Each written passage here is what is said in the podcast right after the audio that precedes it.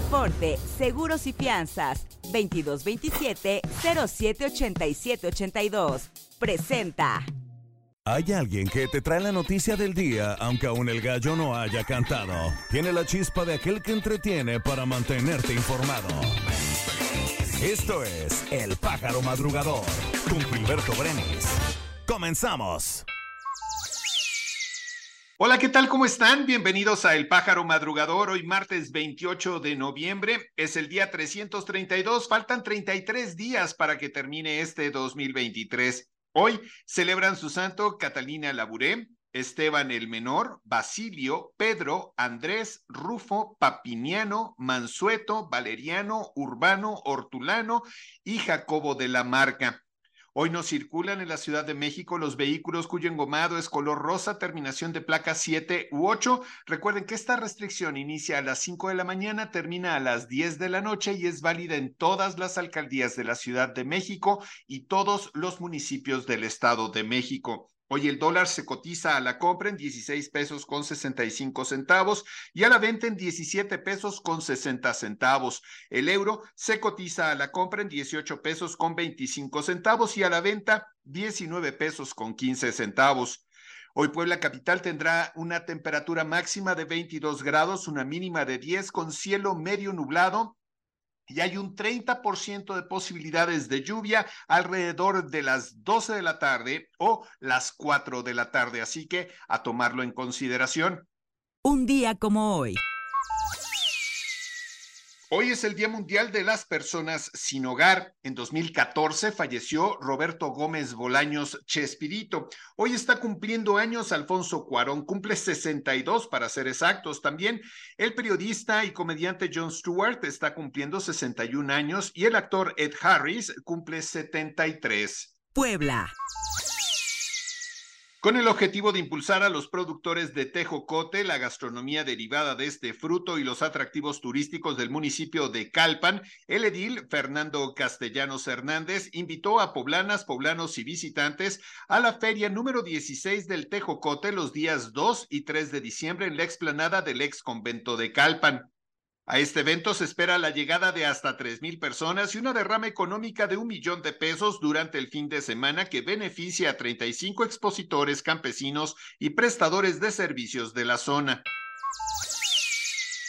En el marco de 16 días de activismo en contra de la violencia de género, la secretaria de Salud, Araceli Soria Córdoba, firmó el pronunciamiento de cero tolerancia al hostigamiento sexual y acoso sexual con el fin de diseñar acciones en materia de igualdad sustantiva, así como impulsar una cultura institucional en el marco de derechos humanos en la dependencia a su cargo.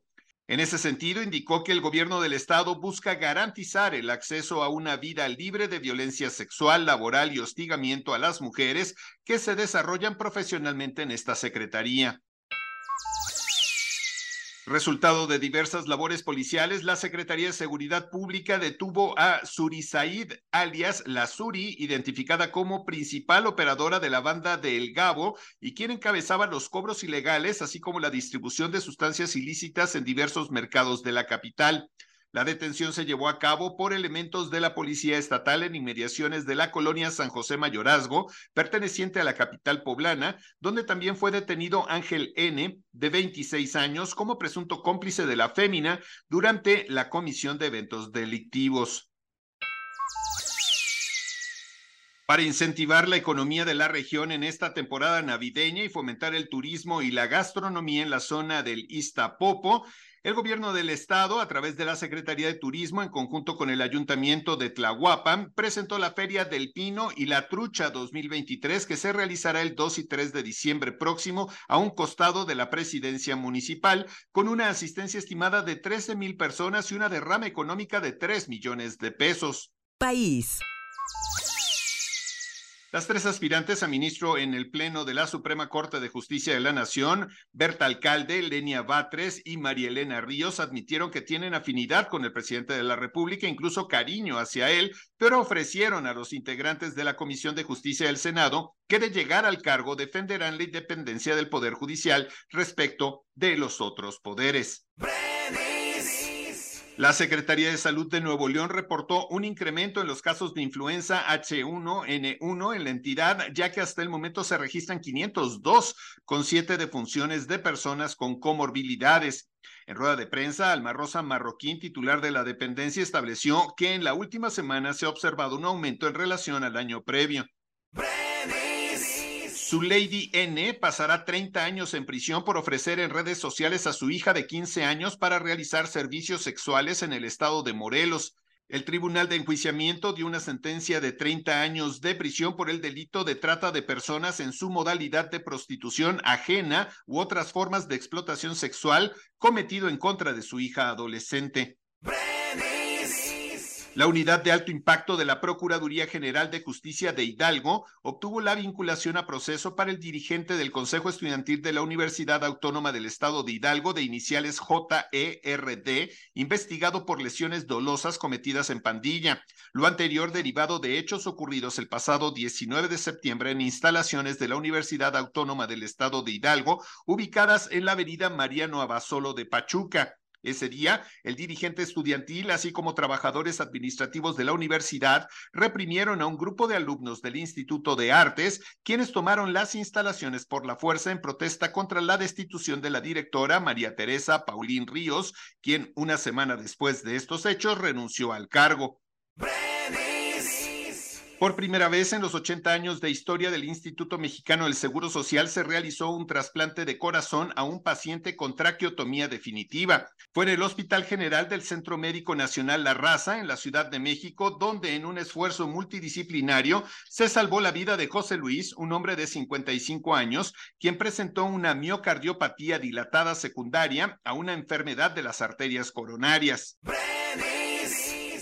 Durante un cateo realizado en un domicilio de la colonia Las Agavias, elementos de la Fiscalía General de la República aseguraron cartuchos de diferentes calibres en Gómez Palacio Durango. La dependencia federal dio a conocer que la orden se obtuvo por parte del juez de distrito especializado en el sistema acusatorio para realizar la acción judicial por la comisión del delito de violación a la Ley Federal de Armas de Fuego y Explosivos.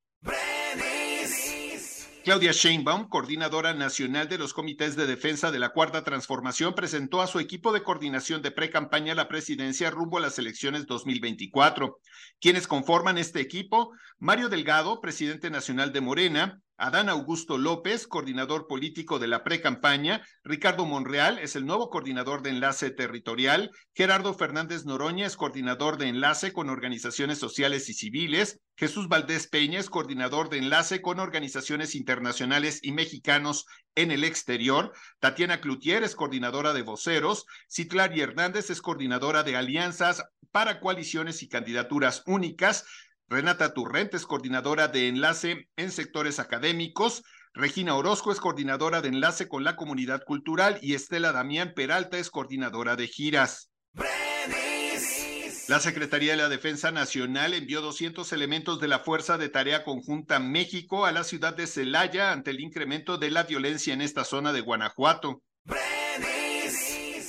Aceforte Seguros y Fianzas, permítenos ayudarte a contratar la póliza para tu auto, tu negocio, tu salud, tu vida. Protege lo que más quieres y que tanto esfuerzo te ha costado. Contáctanos a nuestro WhatsApp 2227 078782 o visita nuestra página aceforte.com.mx. Tu mundo más seguro. Mundo.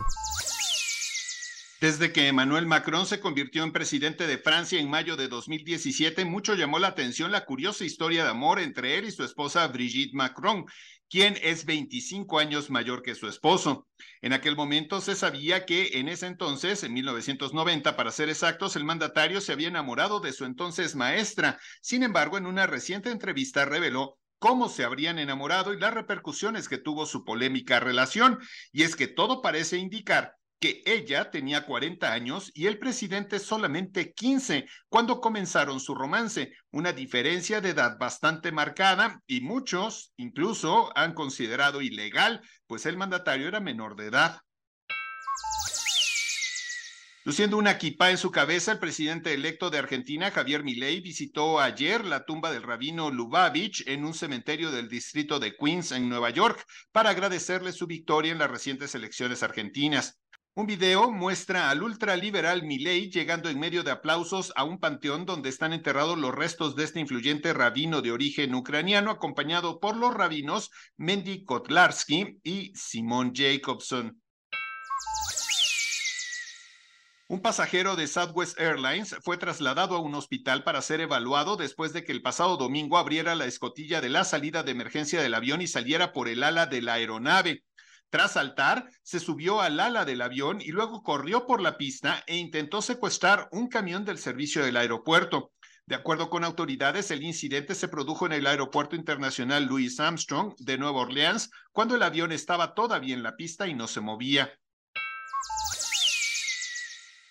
La autoridad penitenciaria israelí dijo este día, poco después de la medianoche, que 33 presos palestinos habían sido liberados durante la noche bajo los términos del acuerdo de tregua que ha permitido el regreso de rehenes de Hamas. Esta medida lleva a 150 el número de presos liberados tras el plazo inicial de cuatro días de tregua que puede ser renovado.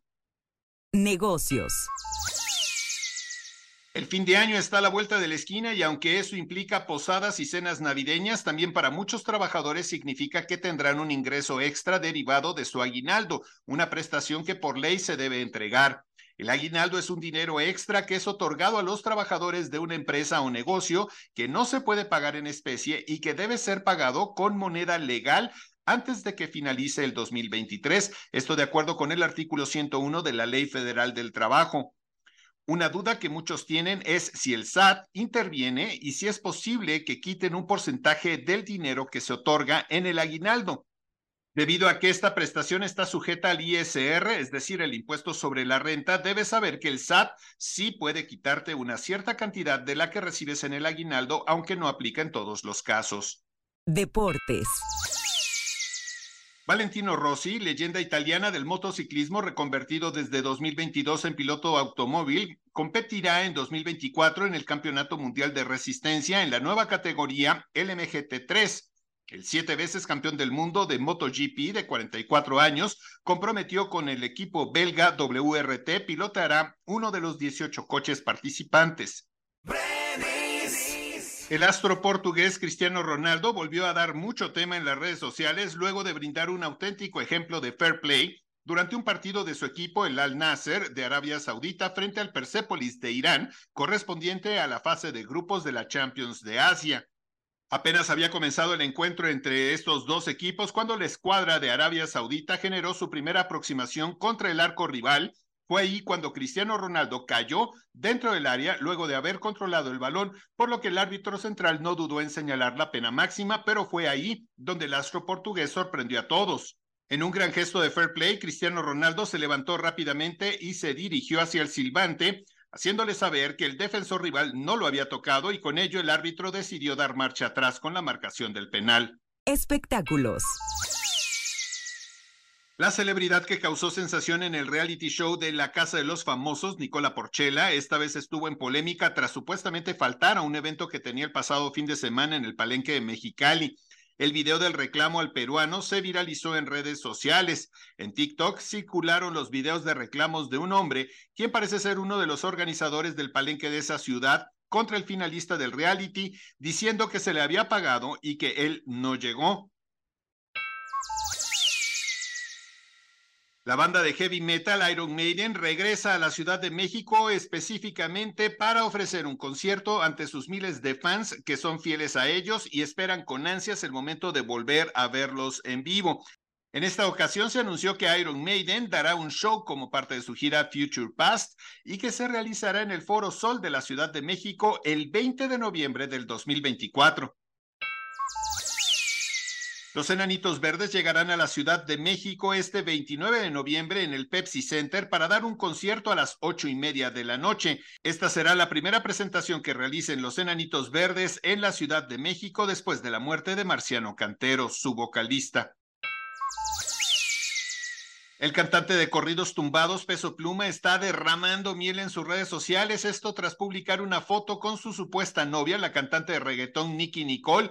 Donde aparecen abrazados disfrutando de la playa. Peso Pluma compartió en Instagram una serie de fotografías y videos junto a ella, quien ha causado polémica por su supuesto noviazgo con el cantante jalisciense. Sin embargo, esta vez la diversión en la playa los llevó a pasar momentos románticos, incluso hasta con abrazos. Hasta aquí la información. Muchísimas gracias por habernos acompañado. Les deseo que tengan un excelente martes. Nos escuchamos mañana en otra edición de El Pájaro Madrugador. Les agradezco que compartan, que califiquen, por supuesto, su experiencia con este podcast y también que hagan saber que existe para que más personas nos escuchen. Hasta mañana. Aceforte, Seguros y Fianzas, 2227 078782. Presentó. Esto fue El Pájaro Madrugador. Nos escuchamos mañana.